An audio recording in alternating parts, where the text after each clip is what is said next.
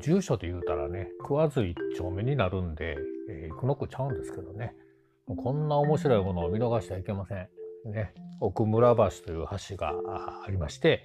えー、これ電話ボックスの横にですね、奥村橋っていう、まあ、あの、石柱が立っとるわけなんですけれども、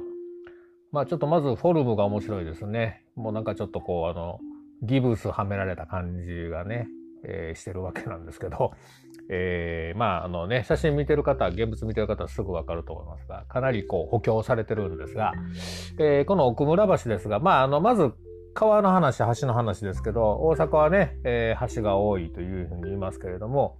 えー、ほとんどが講義橋ではなく、ね、えー、私が架けた橋、えー、民間が架けた橋やったんですね。講義橋なんて本当に数えるほどしかなかったわけですよね。講義橋っていうのは、えっ、ー、と、いわゆる政府が架けた、幕府が架けた橋ですけども、そうではなく民間が架けた橋がほとんどです。で、この奥村橋も全く同じ。えー、まあ、石碑を見ますとね、嘉永6年、1853年というふうに書かれてますから、まあもう建てられた日は明快に、ね、年は明快にわかるわけですけど、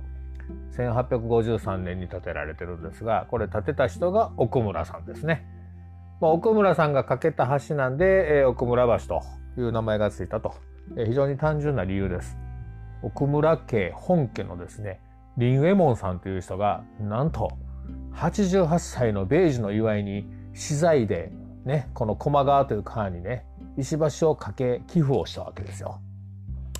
すごいですね、昔の偉い人はね。えー、自分が儲けるだけではなくて、そうやってね、えー、自分の資材も投げ打っても、まあ、そうやって橋を架けたりするんですが、まあ、特にこの奥村橋に関してはですね、88歳の米寿の祝いやというね、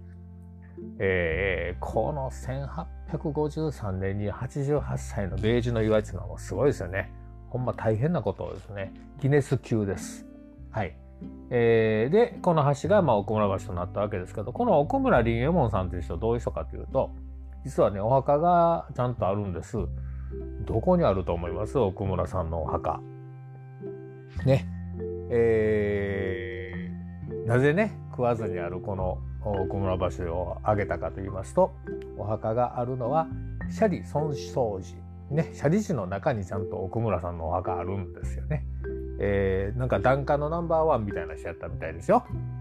ね、ですから、まあ、えー、シャリジとも関係があって、えー、奥村橋をかけた、88歳米寿のお祝いにかけた奥村林右衛門さんの奥村橋、是非見に行ってみてください。ではまた街でお会いしましょう。